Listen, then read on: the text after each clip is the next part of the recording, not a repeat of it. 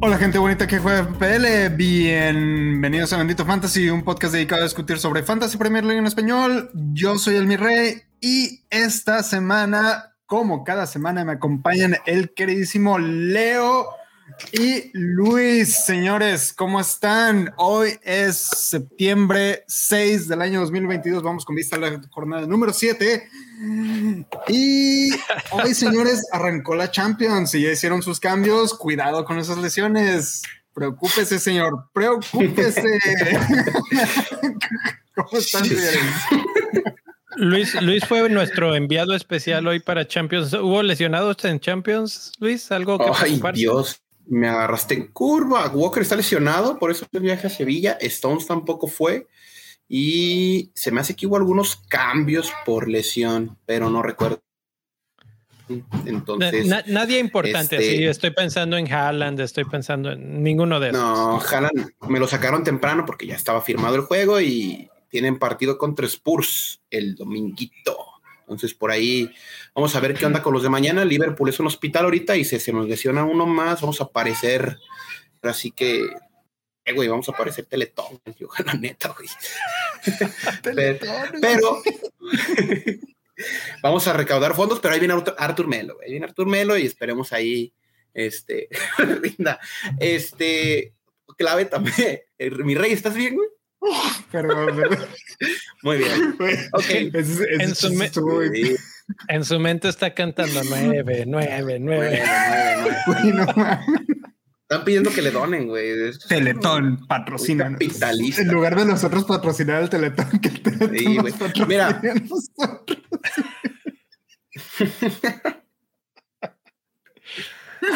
Ay, espero no me funen, güey, pero bueno.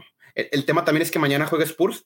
Se supone que los dos tienen juegos fáciles, pero habría que, ahora sí que la conferencia de prensa del viernes va a ser importante, ¿no? Porque los que no tienen Champions, pues van a estar más a gusto, pero los que tienen Europa y Conference, pues sí se van a ver más apretados, ¿no? El tema del United y creo que el, Arsenal, que están en Europa, y el tema de Conference con, con West Ham, creo. Entonces va a ser muy difícil, son siete equipos de Premier y pues a ver cómo nos va con las lesiones. De momento todo verde, ahorita. Esa, pinche liga de la conference, güey, se la sacaron de la pinche manga, güey. pero pues ahí anda el poderosísimo West Ham, ojalá y gane algo, ¿no? En Europa. Tan poderosos. Ya, ya, por lo menos que le toque a Harry Kane ganar algo. Eh, entonces, hasta ahorita no han hecho cambios, me quiero imaginar. No, hay, movimientos interesantes porque varios equipos se reservaron eh, jugadores clave. Eh, Chelsea se reservó a Mendy, dice que es por lesión, pero no jugó en la derrota de hoy. También se guardaron a Jorginho, este, jugó Bamellán, se vio muy mal, ahí como pequeño dato. Y el tema con el City es que tienen plantilla, ¿no? Descansó Mares, Mares ni siquiera Champions está jugando, y arriba jugaron de cambio, pero no como titular. de cambio, de, cambio. Ajá. Pero arrancaron Julián, Foden y este a Haaland adelante, ¿no? Y también jugó Kevin De Bruyne. Esperemos, pues no los cambien, es un juego complicado, pero pues así vamos de momento, ¿no? Y hay mini liga para que se metan también. Hay mini liga. Ah, ese es un ¿Tienes el código de la mini liga, mi rey? Pásame el ah, código de la mini liga para dejarlo aquí de una vez. No lo sé de memoria, lo puedo dejar yo en los comentarios, pero sin problemas. Ahí le echamos ese Sí, Ahí sí, están en los comentarios el, el, el, link de la mini liga y también disponible en el Discord.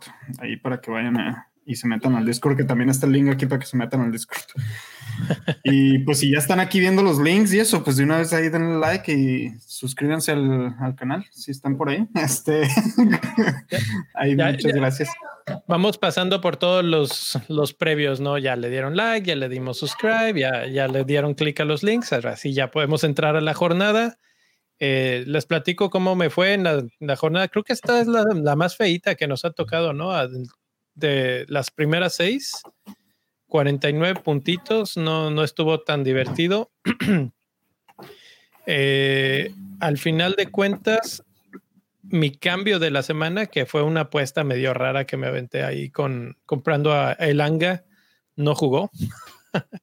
y eso sirvió para que entrara Neko Williams de la banca con cuatro puntos, su primera asistencia, algo que ya veníamos hablando desde hace rato. Neko está jugando bastante bien y vamos a hablar más de eso en un ratito. Vamos a hablar de defensas, vamos a hablar de delanteros o de equipos que están haciendo las cosas bien en el ataque.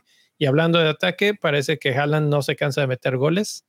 Otra vez anotó, otra vez anotó en Champions League, metió dos goles.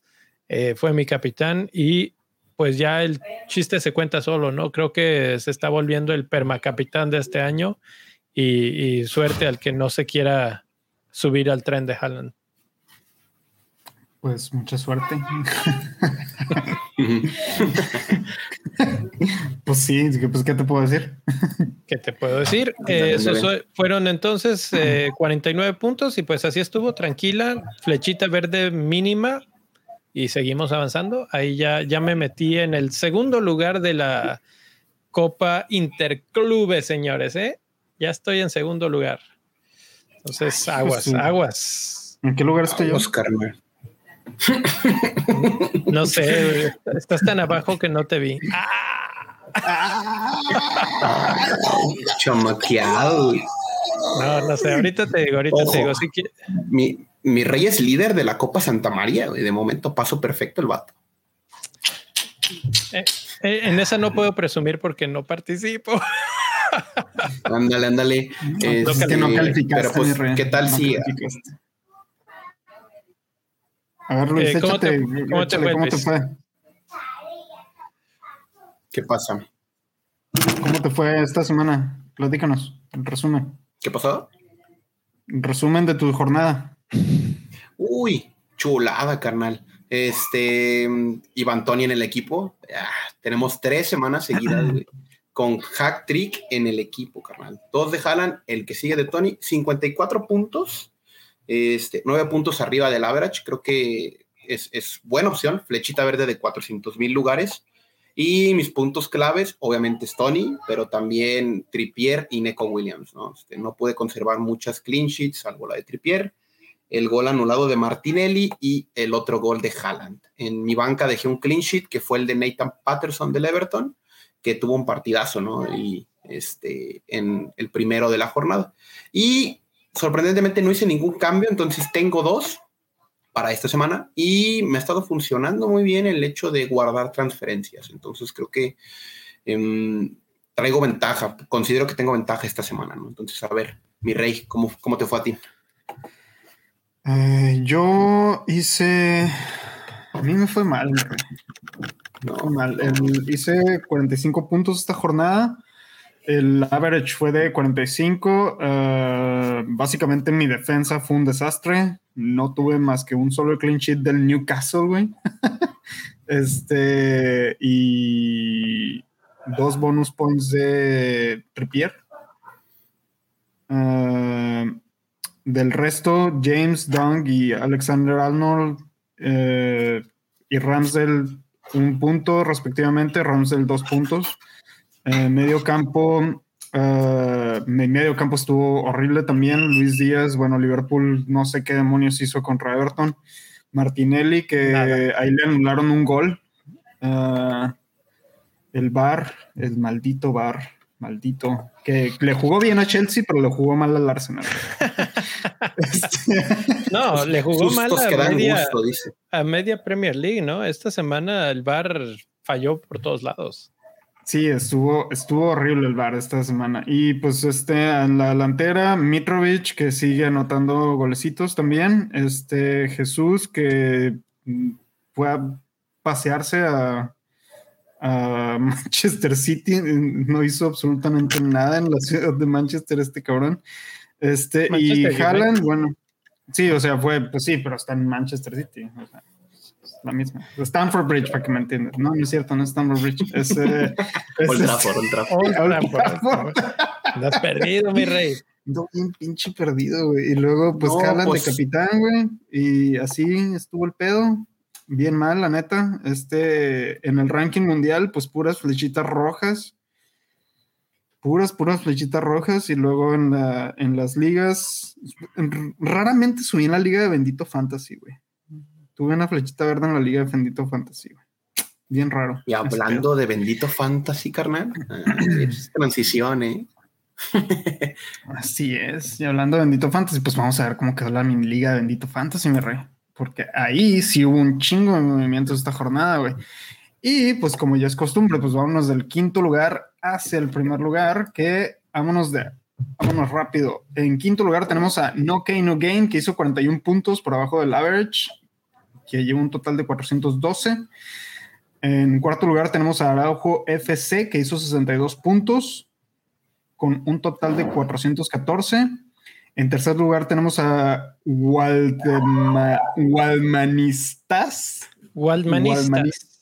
Walmanistas, que hizo 52 puntos y un total de 417. En segundo lugar tenemos a, a Krugot, Krugut FC, que hizo 80 puntos eh, y un total de 431. Y en primer lugar tenemos a Sparkle 11 o 11, que hizo 80 puntos, Chispitas 11, de, que hizo 80 puntos y un total de 400 43. Raramente, raramente yo tengo que decir un dato bien interesante de los primeros dos lugares de la liga. Son del continente africano, señores. El primer lugar es de... ¿De dónde era? De Ghana. Y el segundo lugar es de... Ah, no, el segundo lugar es de Venezuela, perdón. El mejor equipo era de Kenia. El mejor equipo de esta jornada fue fue de Kenia. Daniel Maina. No, no, Janiel Maina tuvo el mejor. Lo que pasa es que él, tuvo, el, tuvo el mayor puntaje sin chips. El, ah, que, el que tuvo el mejor equipo en, para los términos del tweet de la jornada, no, no consideramos si jugaron chips o no. El mejor equipo es el que hace la mayor cantidad de puntos o si hicieron hits. Eso no, eso no importa. El que haga mayor puntos, ese es el, mejor, básicamente. Y el que hizo mayor puntos es de, eh, déjame te digo, de Kenia. Hizo 86 puntos. Interesante esos, esos datos. saludos al continente africano, a Kenia y a Ghana, que si Oye, están escuchando. 86 puntos en una jornada en la que todos andamos en los cuarenta y tantos es un súper brinco, ¿no? Sí, dobleteo. es como una jornada doble para ellos, ¿no? Casi, hizo, Un, hizo un menos cuatro. y por ejemplo, él tuvo, él tiene a Trossard, tiene a Tony, tiene a Haaland, tiene a Pope y tiene a Trippier y a Saka. O sea, tiene un equipazo, güey, la neta, güey. Sí. Sí, y, otro dato interesante de esta jornada, eh, el número uno de la Liga de Bendito Fantasy, bueno, dos cosas. Uno, todo mundo capitaneó a Haaland, a Haaland, a Haaland, eh, del 1 al 5, todos, Haaland. Y eh, la segunda cosa es que uno de ellos utilizó su bench boost Justamente el, número uno, el líder, Sparkle 11, hizo 80 puntos, o sea que creo que no le fue mal. Está cargando su equipo para ver cómo, cómo está su banca. En la banca tiene a San Maximan con cero puntos, James con, con un punto, Domet con cero puntos y Sánchez con un punto. O sea que no, realmente su banca no le sirvió de nada y pues ya se quemó, se acabó esa, ese chip para él. Eh, pues bueno, ahí está, ahí está. ah, no, vamos a hablar rápidamente de Manager Highlights. Este, las peores transferencias fueron de Subi Baby, menos 43 puntos netos, y el que lo, lo opuesto fue Luis Aguirre, que hizo más 28 puntos netos con sus transferencias. Así quiero yo hacer mis cambios. Mis tocayos, mi tocayo. Luis Aguirre. Styles Davison Clear, menos 25 lugares. Ahora sí, yo creo que esto sí es real, ¿no? Que, 125 lugares, ¿eh? 125, que bueno, eh, Luis me, me, platicaba hace ratito que ya somos 10 millones en todo el fantasy. Este, ya, ya es un porcentajito el, el bendito fantasy. Entonces, 125 lugares se cae ahí. El amigo Davison, eh, Daniel Maina es el que más sube y es el manager de la semana. 196 puestos súper buena subida. Eh, no sé en qué lugar queda exactamente, pero, pero seguramente ya empieza a pelear los mejores puestos, ¿no? Entonces, buena semana para ellos y sobre todo, pues las estrategias, ¿no? Todo el mundo eh, teníamos una estadística ahí de que Haaland ya está rompiendo récords de capitanía general y, y, me parece que ya va a ser muy difícil no ir con Haaland en el futuro. Sobre todo si Pep lo va a estar sacando en el 60-65.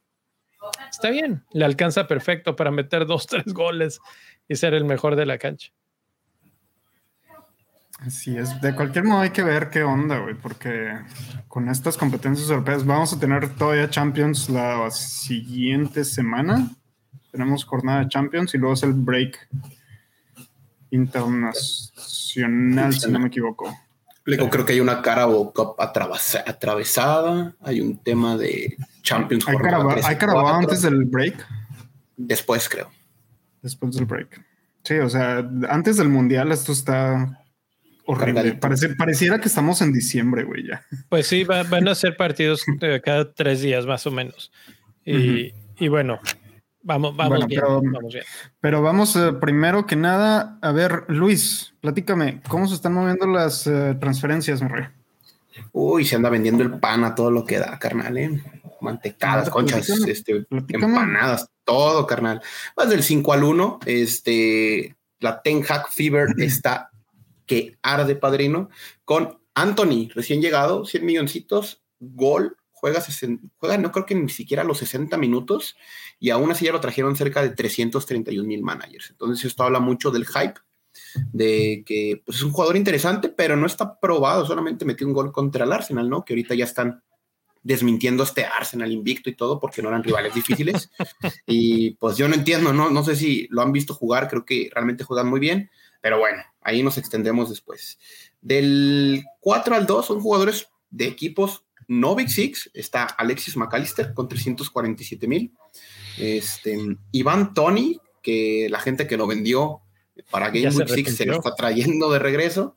Este, cerca de 418 mil. Ahí mi compa el Rubex, un saludo porque lo vendió. La semana pasada lo vendieron cerca de 580 mil managers, entonces está recuperando el terreno perdido. Aún así ya subió de precio y espero que vuelva a subir porque parece interesante en calendario. Número dos, Kieran Trippier, el capitán de Newcastle, que realmente tiene tiros libres, pelotas paradas. Este, si no está Callum Wilson, creo que él va a cobrar penales, entonces habrá que estar atentos. Y está participando mucho en bonus points. Y pues creo que el chico maravilla, la figura de esta semana, el número uno, Marcus Rashford, que parece que volvió a un superprecio, 6.5 y 711 mil managers ya lo trajeron a su equipo. Comentarios, chicos, sobre estos, estos cinco guapos. A mí Rashford, ¿no? Rashford es el que llama mucho la atención, sobre todo porque ya cuántos partidos va de Manchester que no pierden, son cuatro seguidos, ¿no? Y, parece que el secreto fue vamos a jugar con un grupo y no estarle inventando cada semana. Ronaldo a la banca y entra en el segundo tiempo. Rashford como delantero en la en punta. Se acabó y funciona. Entonces, si ya tenga que está empezando a encontrar ese, ese template para su equipo, pues empieza a volverse interesante Rashford, sobre todo ahorita que todavía no está Marcial. Cuando regrese Marcial, cuando ya esté recuperado de su lesión, vamos a volver a tener dudas, porque tal vez él es el que se va a la posición de nueve y Rashford se recorre a la banda y eso ya no va a ser tan bueno para Rashford, pero mientras estemos así, creo que por ese precio es una ganga y, absolutamente comprable. 700 mil personas lo están haciendo y no los culpo. Este, otros que no aparecen en esta lista son los jugadores de, del Arsenal que a pesar de que van en primer lugar, la gente los estuvo vendiendo el domingo por la noche. este, bajaron de precio. Hicimos un tweet, de hecho, una, una preguntilla ahí, ¿qué onda? Uh, Ramsdale, Odegar y Jesús fueron los que bajaron de precio, que fueron los que estaban más populares, por así decirlo, junto con Martinelli y Sinchenko. Y por aquí algunas respuestas de la comunidad en Twitter que nos dejaron. Por ejemplo, Ticho Romero nos dijo que uh, lo que él piensa es que la gente no ve los partidos. Dos blanks de Jesús y uno de Odegaard y, y ya los sacan. Esa gente con 40 cuentas arruina el juego. ¿Qué opinan de eso, señores?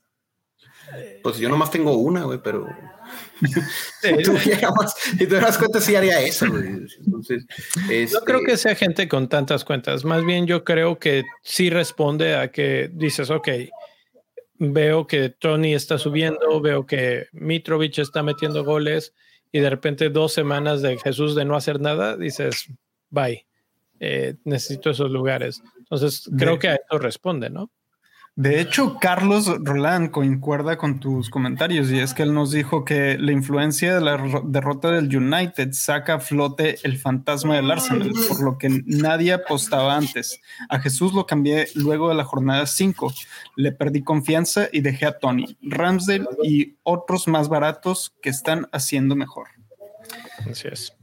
Sí, la verdad es que sí, ¿no? pero eh, en eso, yo, en esos términos me sorprende más los que se están vendiendo y déjame te leo la lista. En quinto lugar, el más vendido es Alexander Arnold. En cuarto lugar, Perisic, Mendy, Salah y Rodrigo. De estos, Rodrigo es el único que está lesionado y todos los demás nada más es una baja de, juego. Luis, tú eres el que le va a Liverpool. ¿Qué opinas de las ventas de los dos estandartes de Liverpool? Híjole, mano. Este, creo que Salah, hay que verlo mañana porque sería interesante ver qué, qué resultado anímico tienen. Se supone que regresa Tiago y Tiago es la conexión entre, así cruzadita, entre banda y banda, entre Salah y Tren Alexander Arnold porque les permite jugar con diferentes jugadores. No sé, vender a Trend en Fantasy creo que es una salida fácil para conseguir dinero, para traer lo que se está trayendo la gente, pero tampoco son fichajes caros los, los que están en el top a menos que no tengas fondos para delanteros, que tengas de cajón a, Jesús y a Haaland y busques que tu tercer delantero sea un Tony o Mitrovic, ¿no? Y no tengas el capital. Lo de Salah, la verdad, no creo que baje de precio. Digo, ya Neil hizo la, advertencia la semana pasada y creo que casi se logra, pero tiene demasiado ownership y es mucho peligro vender a Salah y agarrarlo en buena forma. No tiene mal calendario, Vamos a hablar del calendario en un ratito. Vamos a eh, ver. Liverpool se ha visto muy mal. La, verdad es que está irregular, la, verdad. Es, que ese es, el, ese es el problema realmente, que Liverpool pagar 13 millones por jugadores que no están en su mejor momento, por un jugador que realmente de hecho parece que está cambiando un poco su, su forma de jugar o su instrucción que tiene para jugar y creo que Klopp ya lo mencionó en una de sus entrevistas o conferencias o alguna parte que estaba hablando con la prensa que dijo que sí está jugando un poco más retrasado y hacia la banda. Y lo que nos dicen los números y los datos es que está siendo más creativo y menos definidor. Y nosotros, por lo que lo queríamos mucho, era porque metía muchos goles. Entonces ahora si le das el rol de creativo y los otros no terminan las jugadas, pues es una mala combinación. Creo que cuando Darwin o Jota, que ya regresó eh, el mismo Luis Díaz, terminen esas jugadas, que eventualmente va a pasar, también vamos a ver muchos puntos de sala, que pues es más o menos lo que vemos de Kevin De Bruyne.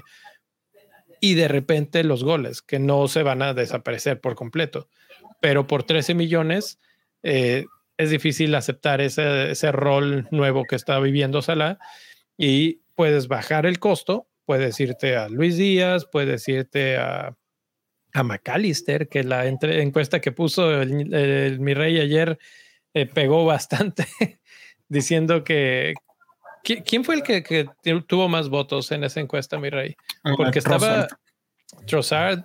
Este, la verdad es que hay opciones muy baratas y entonces puedes considerar una delantera más cara, que parece que este año es el año de los delanteros, entonces puedes ir por Kane y Haaland al mismo tiempo, e incluso tener a Kevin De Bruyne o algo así.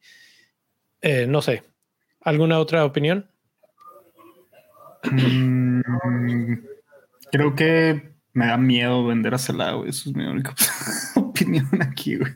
Pero bueno, este creo que podemos seguir discutiendo esto un poquito más adelante. Pero antes, eh, Leo, ¿qué te parece si le damos las gracias a nuestros miembros del club Bendito Fantasy? Con mucho gusto. Club Bendito Fantasy, si no sabes qué es, si eres primerizo aquí en la transmisión. El Club Bendito Fantasy es este espacio que tenemos para la gente que nos apoya en, este proyecto.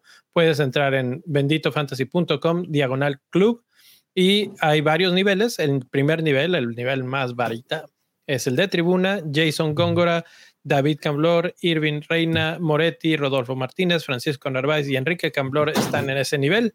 Y el siguiente nivel es el de cancha, que están Julio Santamaría y Marco, que ellos han sido desde hace ya buen rato patrocinadores, mecenas de esto.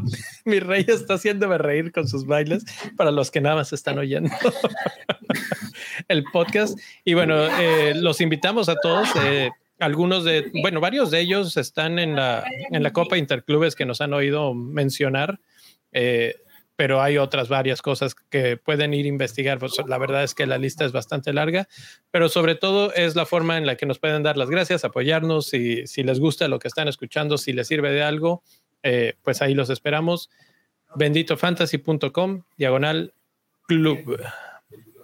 Así es, así es, ahí está toda la información. Y si no pueden apoyarnos con eso, también nos pueden apoyar suscribiéndose al canal de YouTube, suscribiéndose al podcast donde quiera, donde escuchan su podcast. Si no lo encuentran en la plataforma que ustedes lo están escuchando, nomás mándenme un tweet y ahí yo me, me encargo de que les llegue calientito a su plataforma de podcast. Este, y otra cosa que también nos ayuda mucho es que nos dejen un review en Apple Podcasts. Entonces, eh, muchísimas gracias. Y pues eh, si andan por aquí en YouTube, pues déjenos un like. Si están escuchando esto en podcast, déjenos un like también. Y también nos pueden ayudar compartiendo con un amigo o con una amiga para que se unan a la Liga de Bendito Fantasy. Pero bueno, imagínate, imagínate mi rey. ¿Qué pasó? Imagínate que tú le dices a, a alguien así, a una chava, dices, oye, ¿quieres escuchar Bendito Fantasy conmigo? Y troncas con eso. Te invito a escuchar Bendito Fantasy conmigo. ¿No vieron los comerciales de la Champions hoy? Estuve viendo que los de, creo que eran los de Heineken, casi todos eh, era una chava viendo el partido mientras estaba en una cita o en alguna cosa y se escapaban para, para ver el partido mientras que el, el güey andaba acá todo menso se, hicieron, se hicieron raros, curiosos, pero interesantes. Me gustó el concepto. Entonces, pues ahí está.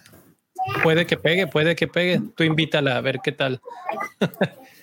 bueno, pues inviten, inviten, inviten, repartan y compartan este podcast. Pero bueno, vámonos ahora sí a lo que nos cruje, señores. Leo, ¿qué tal? ¿Cómo está el calendario? Estábamos hablando de que Liverpool, dice, dice Luis que está su calendario fácil. Eh, advertencia, los colores de este calendario son totalmente subjetivos.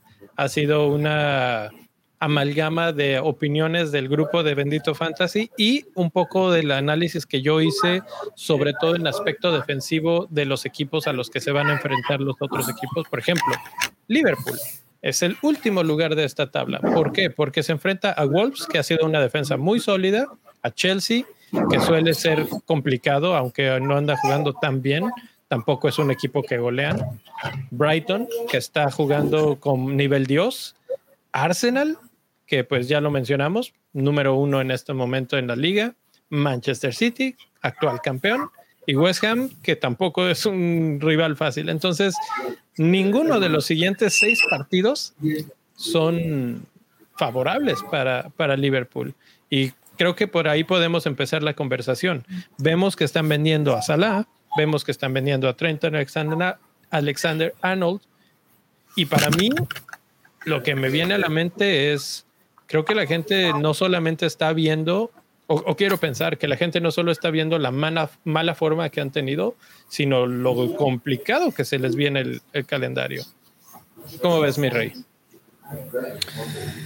Ah, yo creo que Liverpool está en unos en serios problemas esta temporada, mi rey. Serios, serios problemas. Realmente no sé qué es lo que les está pasando, pero no levantan. No levantan. Creo que el, el profe y Luis me van a odiar por esto, pero la neta, es que están de la...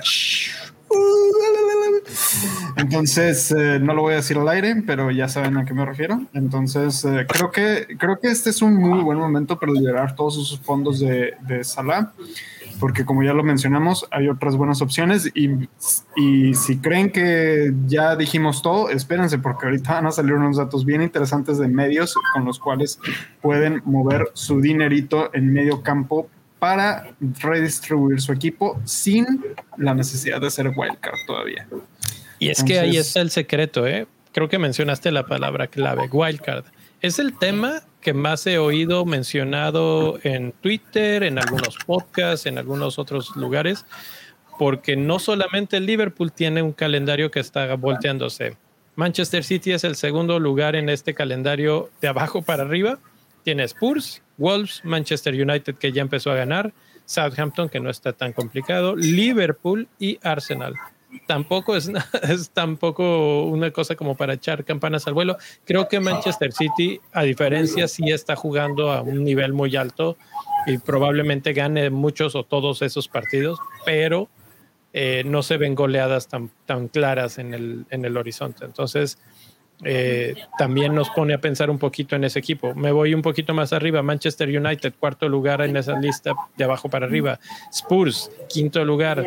Eh, Arsenal está de la mitad de la tabla para abajo. Entonces, nuestros equipos favoritos, nuestros equipos del Big Six, están metidos en la zona complicada, su calendario se complica, mientras que los Brighton, los Fulham, los Newcastle están teniendo un calendario con, parece pradera verde, ¿no? Entonces, ¿valdrá la pena aventarnos un wildcard ahorita? Reestructurar el equipo moverlo hacia los Trippier, hacia los Tony, hacia los McAllister. Y ya en, para la fecha 16 que se viene el Mundial, volver a hacer un segundo recambio del equipo. Digo, también vamos a tener nuestros cambios. ¿Cómo ves, Luis? Yo no lo haría. Creo que hay cambios este, laterales muy buenos. El que sea lesionado Rodrigo o el que te haya saltado de Odegar o Martinelli te puede abrir ventanas a estos equipos. O, por ejemplo, que, realmente no le tengas paciencia a Jesús, porque eh, en Newcastle, por ejemplo, está Isaac, que está tomando mucha fuerza, está el tema de McAllister o Trossard, que son medios a muy buen precio, o Jesse March, que también ahí metió un golecito. Este, hay de todo, ¿no? El, tema con los, con los, Jesse March. Ah, no, Soli March, Jesse March el DT. yo, dije, ah, se metió en la cancha el cabrón. Lo expulsaron, ¿no? Ah, sí, por andar ahí de Pero yo con los equipos del Big Six soy escéptico. Creo que a pesar de los malos calendarios o complicados que tienen ahí, el City llega en mejor estado de forma, viene bien imparable y viene puliendo su estilo de, de, juego. El único rival que veo que se le puede atravesar es el que sigue, ¿no? Que es Tottenham. Los otros los puede manejar a su modo, creo que puede sacar una victoria a Liverpool, puede sacar una victoria al Arsenal, pero son cuatro equipos del Big Six que enfrenta al City en los próximos seis partidos, ¿no? Entonces, probablemente tener uno o máximo dos, pues ya es el problema. El, tema aquí, y por lo que están vendiendo jugadores de Liverpool, es porque mucha gente tiene tres. Y estamos hablando de Robertson, Trent, Salah, Darwin, Luis Díaz, Allison. Entonces, creo que hacen bien viendo a futuro que ese dinero lo pueden invertir en cositas más baratas, ¿no? Entonces, Robert Sánchez tiene un buen calendario, Nick Pope es un muy buen portero ya probado y puede ser lo que fue su buena temporada. Y pues, no sé, la verdad, yo con dos free transfers creo que me da opción de moverme a esos calendarios que parecen pradera, ¿no? Como tú dices, y empezar a quitarme activos complicados.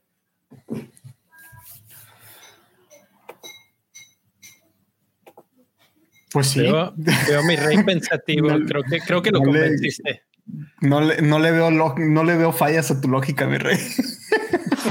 Déjame llamarme un experto para que revise el producto. no, este, no, de hecho, yo estoy de acuerdo con, con, Luis. Yo realmente no estoy pensando en hacer. Mira, la conversación ya está tirada hacia wildcard. Todo el mundo está wildcard, wildcard, wildcard aquí, wildcard por allá. Y yo, la verdad es que a mí no se me antoja hacer wildcard. Por ejemplo, en mi equipo, yo tengo, yo tengo al menos, yo tengo tres jugadores de Liverpool, por ejemplo. Pero para mí es más fácil usar mis transferencias y mover ese dinero que gastarme el wildcard ahorita. Porque si hago mi wildcard ahorita, me voy a ir por, por jugadores de equipos que, que no son de, del, Big Six, por así decirlo. Entonces, eso me va a poner en problemas a la hora de que, por ejemplo, en el, en, si nos vamos a la parte alta del calendario que tenemos en pantalla, tenemos que está Newcastle, Bournemouth, Leicester, Fulham, Brighton y Aston Villa. El único equipo que me interesaría traer jugadores a mi equipo de fantasy serían Newcastle, Fulham, solamente Mitrovic o y Andreas. Este y Brighton, ya lo pusimos en una encuesta el día de ayer, pues puse ahí de, de, opciones a Gross, a Pascal Gross, a este Trossard, McAllister, inclusive yo llegué a mencionar a Chances en los comentarios pero de ahí en fuera creo que son los únicos. Realmente no, yo, yo no invertiría tanto como un wildcard en equipos que son, que son ahí, hay todos esos que ya mencionaste, ya mencionaste como a 4 a 5. Sí, pero por ejemplo, por ejemplo, realmente cuánto, realmente crees que realmente valga la pena a corto plazo esto? Es que no es tan corto plazo, son cinco jornadas, seis jornadas. Y esos jugadores. Creo que podríamos. Dale, Luis podríamos aprovechar tres jornadas. Yo, yo no me veo conservando a jugadores del Brighton para enfrentar en la 9 al Liverpool y en la 10 al Tottenham. O sea, tener dos o tres, llenarme de dos o tres jugadores del Brighton es muy complicado deshacerte de ellos después, porque son jugadores de, de, de, costo bajo y para poder hacer un upgrade necesitas mover lo que ya invertiste en otro lado. Y eso te cuesta cuatro puntos. Exacto, ese es el problema, que si, si, si haces el downgrade de jugadores premios a jugadores de equipos que no son del Big Six, después rehacer tu equipo y deshacerte de ellos va a ser más complicado. ¿Sabes cuál puede ser ahí el secreto? Ahí, sí tiene sentido la wildcard, ahí sí entraría en sentido. El, secreto en eso creo que es en no gastarte todo tu, tu, dinero, porque a veces tenemos esa tentación de que decimos, es que tengo 100, o bueno, en estos momentos hay quien ya tiene más de 100, tiene 101, ¿no? Y, y, dices, este, no, pues si vendía a Salah y metía a McAllister, me quedan como siete, ¿no? no sé cuánto es, vale es, el, problema. Te, te, mandan a la tienda con 200 pesos y te piden comprar dos chicles. sí, sí, y, y, te sobran 20, este, digo, te sobran 100. 198 ahí. Pero está bien, porque cuando quieras regresar a los otros jugadores, ahí los vas a tener y ese es un dinero que además no está, al no estar invertido, no está sujeto a las bajas de precio, por ejemplo, ¿no? Entonces, fíjate, fíjate cómo juegan las finanzas aquí. O sea, la verdad es que el que sabe de finanzas en este, en este chistecito, pues ya creo que se hace millonario, ¿no? Pero, pero el tema, yo haría un downgrade, pero progresivo, ¿no? Entendiendo que los equipos del Big Six, eh, City, Liverpool y Tottenham son los más caros. El segundo escaloncito, Arsenal y Chelsea. Y si te bajas un poquito, las gangas del United ya están tomando sentido, ¿no? Tienen Crystal Palace y Leeds. Y te puedes, te la puedes jugar con uno de esos jugadores para el derby contra el City, ¿no? Que es un partido caliente. Entonces, yo me iría por cambios hacia esos equipos. En lugar de bajarme al Brighton, que es muy barato, pero está jugando bien, a la hora que pierdan forma o, realmente se, se acabe este espejismo, como lo es con el Arsenal, nos va a ser muy complicado regresar al template o recuperar puestos, pues es, una apuesta más que nada. Lo pusiste en bandeja de plata para cerrar este tema. Arsenal eh, empezó con seis jornadas bastante a modo, podríamos decir, y ahora de las siete en adelante tienen Everton, que pues ya demostró que puede jugar bastante bien contra Liverpool. Todavía les falta anotar gol, pero ahí están, más sólidos. Brentford, Spurs, Liverpool, Leeds y Manchester City.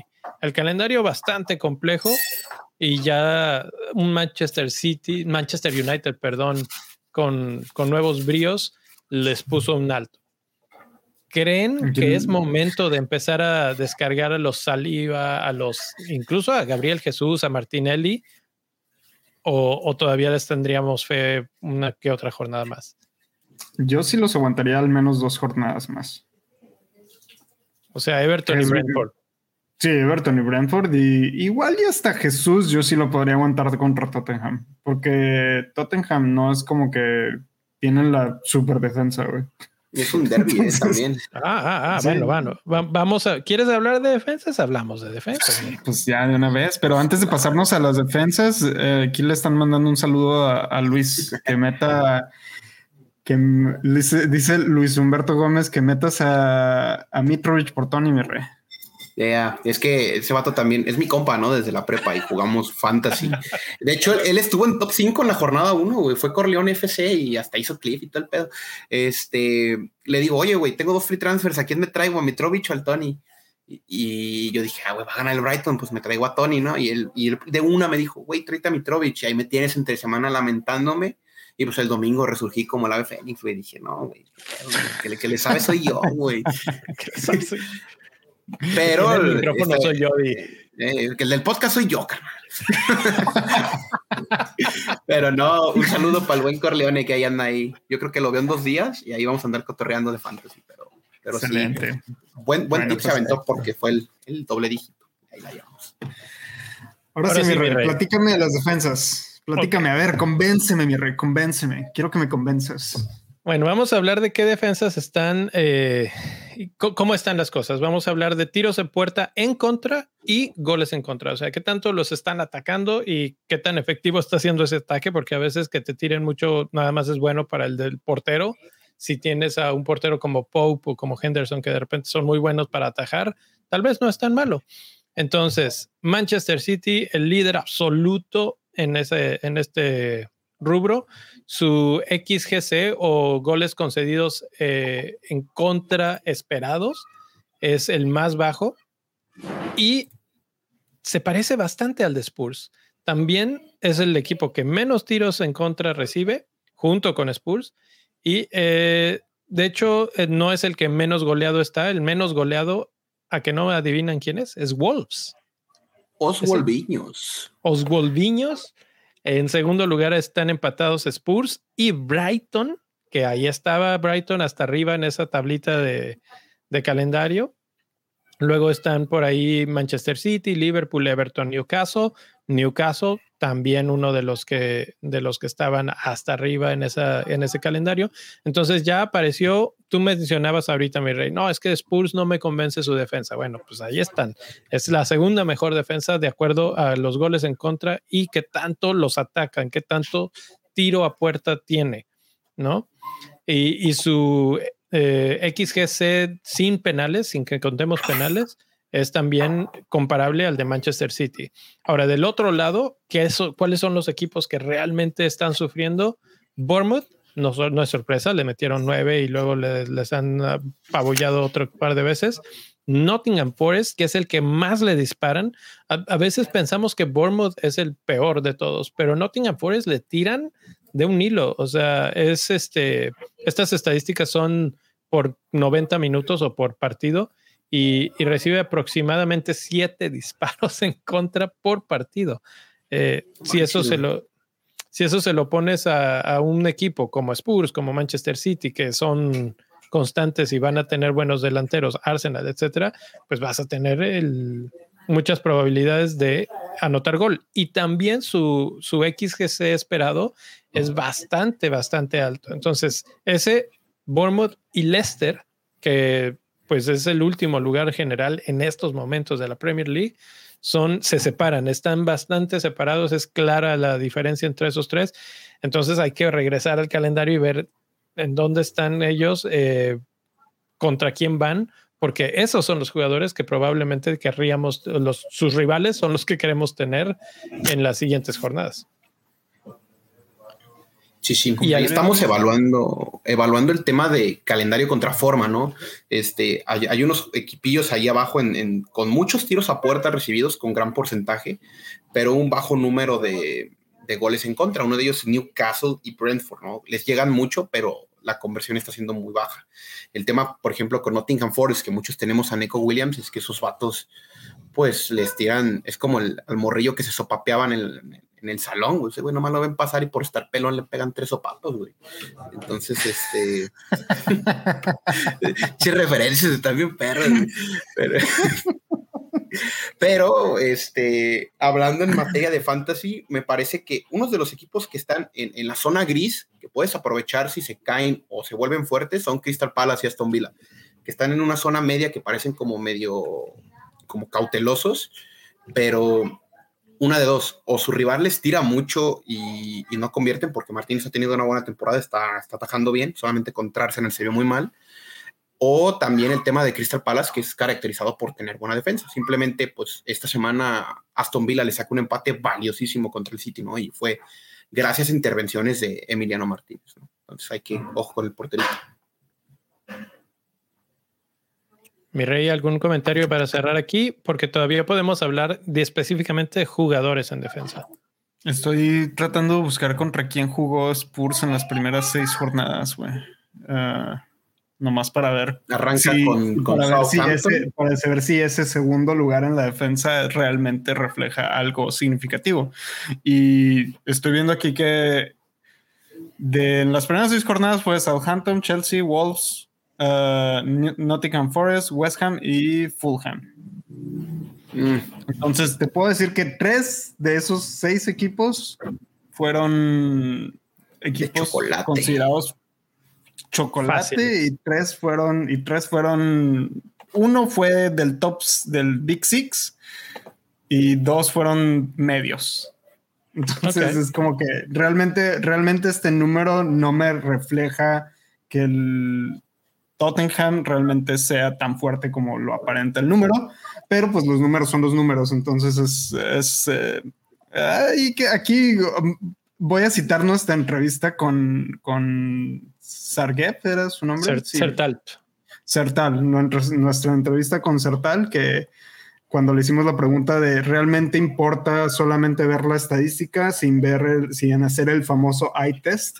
Bueno, aquí, por ejemplo, yo podría ser una combinación de ambos y te podría decir, sí, la estadística me dice que es la segunda mejor defensa hasta ahorita, pero en el, si me voy a, analizar por qué son la segunda mejor defensa, bueno, te puedo decir porque jugaron contra tres equipos, dos, jugaron con dos equipos que recién acaban de ascender y contra otros dos equipos que no, que no son muy buenos anotando, que son Southampton y Wolves y jugaron contra uno del Big Six, que es Chelsea, y uno de tabla media, que es West Ham. Entonces, pues, eh, no sé, nomás hay un comentario para, saber cómo, cómo analizar, darle un, enfoque más, más abierto a, estas, a esta información que estamos presentando aquí en, la, en pantalla. Pero bueno, parece perverso.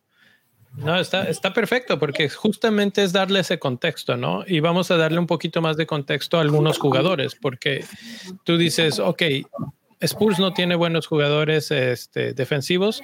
Yo te diría, hay por ahí por lo menos uno, y es eh, Ceseñón, que su problema es qué tan fijo está. Está compitiéndose mucho esa posición eh, para, pues básicamente están rotando todos los laterales de de Spurs, pero de lo que ha jugado le ha ido bastante bien.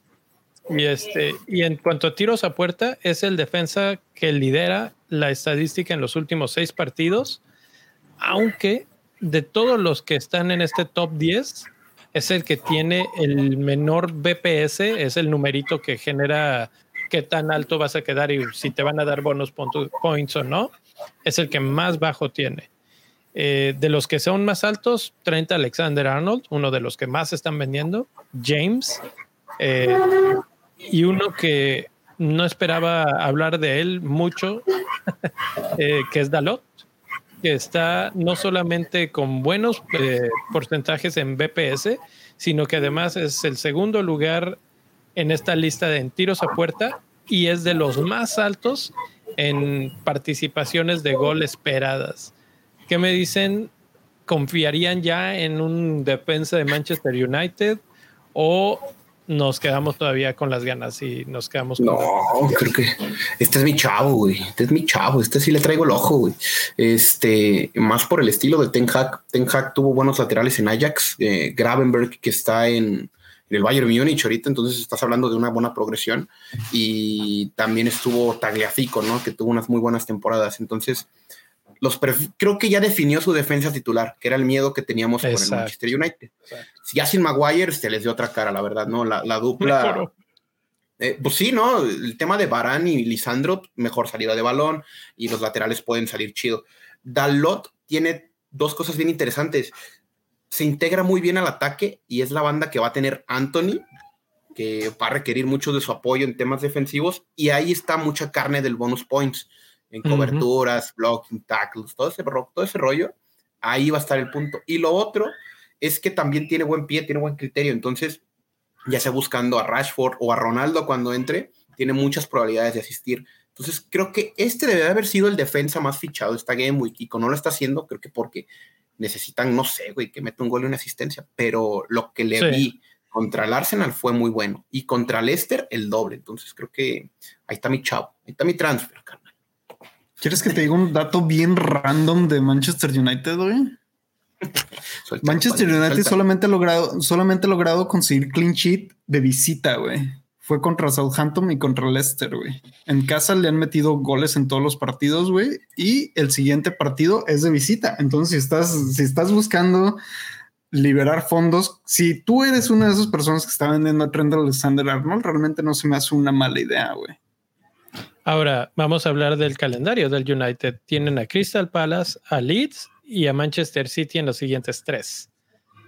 Eh, el tercero, además, es visita a Manchester no, y deja, tú después, después van contra Everton. ¿Realmente es visita contra Manchester? Porque es en la misma ciudad, ¿eh? Y yo le he visto al United sacarle dos a ceros ahí en el Etihad, güey. Son, medio agua y, con este Manchester United con más confianza puede ser un buen partido, sobre todo porque saben jugar al contragolpe y ese es el tipo de partidos que le, le duelen al Manchester City, lo sabemos. Entonces sí, creo que Dalot puede ser el, el gran ignorado y creo que mencionaste algo muy importante, Luis, que es si hubiera metido un gol o una asistencia. Y justo, justo este juego se trata de ver antes de que pasen esas cosas, traerlos a tu equipo, detectar esas situaciones. Eh, creo que una de las situaciones es que Manchester United no genera tanta confianza como pensar en Liverpool, como pensar incluso en el mismo Spurs, porque han estado mal ya por muchos años. Pero creo que el trabajo de Ten Hag está empezando a permear en el equipo, ya tiene su alineación un poco más conformada y creo que sería una gran, gran apuesta eh, ir con Dalot ya, antes de que el profe, todo el mundo esté ahí. El profe lo tiene, entonces creo que él también trae un ojo bien crítico porque lo tiene desde Game Week 1. Entonces, por precio fue primero un enabler, ahora tiene un titular con potencial de bonus points, entonces creo que es buena opción. El otro que está ahí arribita es Neko Williams, pero de Neko Williams yo, yo argumentaría que es un jugador fuera de posición, es un carrilero. Y pues trae la 7, entonces el vato se siente Cristiano Ronaldo y termina provocando un penal en, el tema contra Bournemouth. Les terminan dando la vuelta, ¿no? Pero está muy adelantado. Pero es que, ¿sabes qué? Es un buen punto lo que mencionas, porque está totalmente adelantado. El tipo es el que más tiros a puerta tiene detrás de ese señor, pero también le gana a incluso al mismo Dalot en, en ocasiones de gol generadas, ya sea por pase o por tiro yo lo veo de repente en los partidos y se la pasa tirando como si estuviera poseído. Entonces no es un gran rematador, no es que vayamos a, tener muchos goles de él, pero por cuatro puntos y cacho que cuesta, la verdad es que es una ganga para tener ya sea en tu banca, para que entre cuando algún jugador no, no participe en un partido, o si de repente uno de tus jugadores dices, ay, este no me gusta para esta jornada, haces el switch y, es un enabler bastante, bastante bueno. Entonces, esos son los, los, más interesantes. Aparece por ahí Anderson, que también ha jugado bien ahí.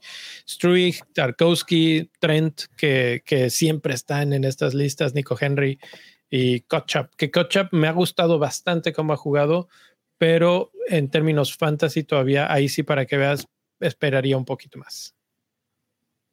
Entonces, bueno, esos son jugadores, defensas. Vamos a hablar ahora del otro lado de la cancha de, del ataque, no de jugadores, sino de los equipos. ¿Cómo están eh, pues atacando, viéndose los diferentes equipos? Y no es sorpresa, Manchester City es el que está hasta arriba en esta lista. Eh, pero hay una distancia además bastante considerable comparada con los, con los otros eh, equipos. Liverpool siempre se mete ahí en esa lista muy cerca y en este caso tiene mucho que ver el hecho de que metió los nueve goles, ¿no? Pero si quitáramos ese partido, se caerían bastante sus, sus estadísticas. Entonces, ahí, mm, no sé, incluso le ganan tiros a puerta. Entonces, pero sí, pero tuvo ese partido como que, que saca todo de contexto. Detrás de ellos, Arsenal, Brentford y Spurs están en ese, en ese grupito de, en el pelotón, digamos, de los más ofensivos. Sobre todo si lo vemos en el eh, XG sin penales, esos son los equipos que más fuerte traen esa, esa tendencia. Y entonces hablemos de Brentford y hablamos de Tony. ¿Cómo ves tú al chavo Tony? ¿No lo vendes? ¿No lo mueves por Mitrovic? ¿No nada? ¿O, o qué onda? Ahora sí, respóndenos, güey. Esa es la razón por la que, es la razón por la que te lo tienes que quedar, güey, y por la que le digo a mi compa Humberto que lo compre. El Brentford tiene un volumen ofensivo muy diferente al del Fulham, güey. O sea, el Brentford ataca por diferentes tipos de rutas, güey. Si no es Tony, es Da Silva cuando juega. Si no es Da Silva, es Mbomo. Si no, es Jansen, que tuvo dos asistencias contra el United. Si no, tiene banca interesante. Se les fue Eriksen, pero imagínate este equipo con Eriksen, güey. Vuela, güey. Vuela. Entonces está Damsgaard, están varios fichajes ahí. Hiki es un lateral que está sustituyendo a Canos esta temporada. Lo ficharon porque Canos se lesionó. Y Hiki está jugando como lo que en su momento, digo, guardando sus dimensiones, era Rhys James en el tema de carrilero, ¿no? Entonces, fortalecieron su defensa con Ben Mee y pueden, tienen una creación de juego mucho mejor que la del Fulham. A mí el Fulham se me hace muy directo. Utilizan mucho Kevano, a de, a de Córdoba Reed, y luego llegó William, y luego está el tema de Andreas que juega de 10, y Mitrovic está haciendo un 9 puro como de los 90, Está haciendo muy como es que también hago comparaciones muy randoms, güey, pero en su momento Ronaldo Nazario hacía muchas jugadas él solo, güey, y Mitrovic ah, le toca hacer todo solo aquí, güey. Entonces, este, yo por eso me quedaría con Tony, ¿no? Porque el volumen de juego ofensivo, aquí por la gráfica, lo puedes ver, es este, es la razón, ¿no? Y, pues ahí yo por eso me lo quedo. Muchachón. Y, y si te pregunto por el calendario, el calendario realmente se le ve mejor al Fulham que al, que Brentford. Ok. Buen, buen, punto. Es, el tema, es que comparas forma por contra calendario. A ver, nomás voy a poner, voy a poner aquí. Forma calendario te dice que si Mitrovic. El calendario de Fulham, Mitrovic es Chelsea, Nottingham, que, Chelsea yo creo que como está jugando ahorita, Mitrovic les clava uno, ¿eh? ¿eh? Nottingham Forest, que ya hablamos de lo mal que están defendiendo, Newcastle, que no está tan mal, el West Ham, Bournemouth y Aston Villa. De esos, por lo menos dos equipos estaban en la zona esa roja, ¿no? En la zona de peligro en cuanto a defensa. Entonces ahí Fulham tiene puntito a favor. Vamos a ver los de Brentford. Brentford tiene a Southampton, Arsenal, complicados, Bournemouth de los buenos, Newcastle, Brighton y Chelsea. Entonces, nada más acumula uno solo de los equipos que son eh, fáciles de meterles gol y tiene partidos más complejos. Tiene Arsenal, tiene a Chelsea, tiene a Brighton. Eso me suena a que realmente la, la expectativa de gol para un Mitrovic comparado con Tony es más para Mitrovic. Ahora les dejo ahí la nota y el comercial esta semana para la página de Bendito Fantasy, benditofantasy.com. Escribí precisamente una comparativa entre Mitrovic, Tony y uno que mencionaron aquí justo en el chat, que es eh, Isaac. Y podemos regresarnos rápidamente a ver cómo está Newcastle en estos momentos. Newcastle está detrás, eh, muy cerca de Brentford en cuanto a tiros a puerta, pero eh, no sé por qué le dejé goles en contra, es goles a favor, la estadística ahí. no anota tanto. Lo que sí vi de Isaac es que es un tipo bastante rápido, bastante hábil con el balón. Eh, va a tener buenos momentos de, en el que cara a cara puede sacar las papas del fuego, digamos. Eh, en el partido con Liverpool, sobre todo, le vi unas buenas jugadas. Hizo un gol que le anularon, que fue buenísimo. Eh, tenemos muy pocos datos de él, pero si nos vamos a hablar directamente de estos tres delanteros, podemos, lo, que, lo que mencionabas, Luis, es importante cómo genera juego cada uno de los equipos.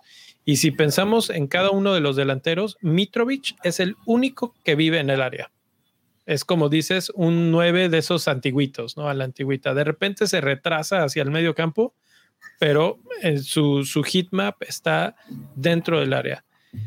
En el caso de Tony, no. El, Tony arranca mucho más de la banca, está muy banca, de la banda. Eh, es un constructor del juego también. No solamente es el definidor, sino que también se asocia más. Y en el caso de Isaac, es muy parecido a lo que da Tony, tenemos muy pocos datos porque nada más van dos jornadas en las que él participa, pero también se ve que está un poco más retirado del área. Entonces van a ser de esos jugadores que llegan desde atrás y que construyen ya sea dando un pase o corriendo, acarreando el balón. Entonces creo que Mitrovic es del que más podemos esperar goles y Tony podemos esperar tal vez más creación, más asistencias que goles. A ver, mi rey, ¿usted qué opina? Defiéndame a Sumitrovich, por favor. Necesito que lo defienda. Yo, ya, desde hace, desde hace dos semanas yo dije, mi rey, Mitrovic, Mitrovic va a tener su retorno de golecitos en los siguientes partidos. Y yo había predicho, hace dos semanas predije que en las siguientes seis jornadas iba a meter al menos cuatro goles, ya lleva dos. Este, y... Eh, me habían dicho, no me acuerdo si fue, no me acuerdo si fue Ñil o fue, o fue Leo el que me dijo que, que a ellos les gustaba más Tony. Y yo dije que Tony no era una mala opción, simple sencillamente que, que a mí en lo personal, a mí me llamaba más la atención uh, Mitrovic y era porque en el, por lo mismo que ya dijiste tú, que Mitrovic está haciendo básicamente todo lo que hace Fulham. Realmente el partido del fin de semana anterior lo vi y realmente buscan para todo a Mitrovic y por eso Mitrovic pisa tanto el área porque básicamente todos los balones van hacia Mitrovic entonces las posibilidades de que Mitrovic meta gol por eso tiene su XG tan alto porque básicamente todos los balones del Fulham van a pasar por sus, por sus pies o por su cabeza o como sea, pero le van a mandar el balón a él.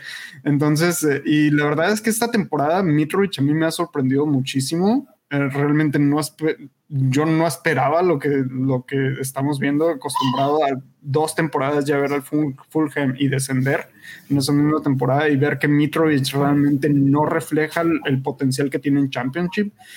Esta temporada realmente es increíble. Yo realmente no pensaba tenerlo en mi equipo, mira, y ya, ya hasta lo estoy defendiendo. Este, creo que Mitrovic. Te lo voy a capitanear, dice, ¿cómo no? pues en una de esas, güey. Si, si, se da un buen fixture y, todavía lo tengo, igual y si lo, igual y si lo capitaneo, güey. Pero este. Creo que Mitrovic está en un buen momento y, para hacerte la contra de, de Tony, no digo que Tony sea un mal jugador, pero realmente creo que Tony ya tuvo su mejor jornada de la temporada y el que tuvo el que tuvo la suerte de tener a, Tony en el hat trick, creo que ese era el momento y no realmente no creo que se vuelva a repetir. son una de esas cosas que pasan, son uno de esos momentos que tienen los jugadores una vez en la, en, en la temporada y el que lo tuvo, lo tuvo y el que no, pues se va a subir al tren tarde, básicamente. Siento que en esa parte no estoy tan de acuerdo porque Brentford, una cosa que me está gustando mucho este torneo es que si va ganando 2-0, 3-0, no es el equipo que se echa atrás y dice ya, ya se acabó el partido, ya lo hicimos. Te mete el cuarto, te mete el quinto, ya lo vimos contra Manchester United, ya lo vimos este fin de semana. Es un equipo que le gusta atacar y que si le das las opciones va a ir y va a buscar más goles. Eso me gusta para en términos de, de, lo que vemos de Tony y por eso su eh, XG es tan alto. Y antes de que cerremos, eh, vamos a brincarnos un poco. Ah, bueno, Luis, un último comentario ahí. Sí, el tema aquí es que eh, Brentford es muy propositivo. El único equipo que se le encerró fue el Everton y fue el único que le sacó el empate. Entonces, tú dime qué equipo se le va a encerrar al Brentford, este, Wolves, West Ham, Leicester, si andan malas rachas. No, no veo a otro equipo cerrándose. Este, para terminar, el tema de, de, ownerships. Mitrovic lo tiene el 25% del juego, o sea, 2.5 millones. Es muy amenazador si no lo tienes. Y Tony lo tiene solamente el 19.1%. Entonces, también hay que cuidar las, las tepalconas, ¿no? Hay que ver quién, quién sí, quién no, porque Isaac tiene 4.2. Es muy diferencial. Te puede servir. Sí, eso es lo que te iba a decir, que, Tony todavía, todavía podría ser considerado, ahí anda rozando el diferencial y Isaac sí, Isaac sí, ese es diferencialote. Si, lo agarras ahorita y te pega, ¡pum!, te vas para arriba en, en chinga. Bueno, para, para cerrar el programa, ahí les va uno todavía más diferencial que esos, solamente tiene 15% de ownership. Es un equipo que está a la alza, está en una zona muy similar a la de Newcastle, a la de Leeds, a la de Crystal Palace, eh, y es el delantero centro en estos momentos de ese equipo. Y es el jugador más comprado de la semana, es Marcus Rashford. Eh, creo que estamos hablando mucho de estos jugadores que todo mundo ya tiene en la mira, ya los quieren, ya los compraron, ya los tienen, pero tal vez buscar fuera de esos, en donde podemos realmente ser diferenciales y donde si Rashford se mantiene en este ritmo, en este nivel, y que creo que es posible, hay, hay, buen potencial, creo que ahí es donde realmente podemos ver los verdaderos brincos en, en el ranking general o en nuestras mini ligas, porque pocos lo van a tener. Sí, estoy completamente de acuerdo. Realmente me gustó muchísimo cómo, cómo jugó Rashford este, este partido anterior y de hecho ahí dejamos la pregunta en la cuenta de Bendito Fantasy de después de ver cómo el Manchester United le, le quitó el invicto al actual líder de la Premier League. Eso. Eh, si, vale, si vale la pena realmente invertir ya en Manchester United. Yo sé que no le hemos tenido confianza al United en los últimos, eh, en las últimas dos temporadas, yo creo, pero sí creo que sí vale la pena reconsiderar en este momento invertir en, en, el United. Y sinceramente, yo vi un cambio muy grande después de que sentaron a, a Maguire y a Ronaldo después de que, de que los sentaron a los dos y que los pusieron en la banca, así como que, a ver, aquí se calma este desmadre y, y vamos a jugar fútbol. Realmente, realmente sí se vio el cambio. Creo, que no es tanto un cambio de porque hubiera algo de vestidor. Creo que el cambio es más de dinamismo. Lo que te ofrecen los jugadores que, que están ahorita es un equipo mucho más ligero, mucho más móvil, mucho más rápido al ataque que, por ejemplo, cuando ves a, un Sancho combinando con Rashford, va a ser un equipo que va a moverse más rápido sobre la cancha que cuando tienes a Ronaldo, que cuando tienes al mismo Maguire. Y por eso es que estamos viendo esa transformación. Entonces vamos a ver qué tanto se... Yo defendería... ¿Defiende? ¿Defiende? Sí, yo defendería a Anthony ahí. Eh. Ah, eh, modo defensa activado. Anthony creo que este, tiene, tiene con queso, ¿no? Tiene calidad y, cierra muy bien al segundo poste. Era, era es un finalizador similar a, a los tipos de, de extremos que, que, cruzaban diagonal, como lo era Mané, como lo era Salah en su primera temporada, como en su momento Richarlison también en Everton hacía mucho eso. Cerraban mucho como diagonal cruzada y, son como, como navajas. Entonces creo que Anthony puede hacer esa función y Rashford habilitando, ¿no? Podrían ser lo que en su momento fueron Sonny Kane.